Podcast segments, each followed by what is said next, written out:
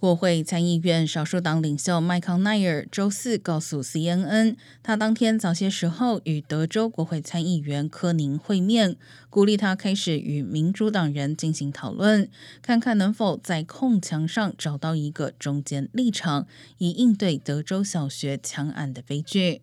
麦康奈尔的最新言论表明，他有意为两党合作敞开大门。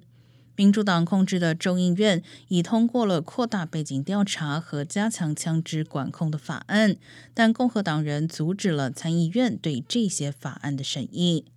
二零一三年，在 Sandy Hook 小学枪案发生的几个月后，参议院曾经差点通过枪支限制法案，当时距通过法案所需的六十票门槛仅差六票。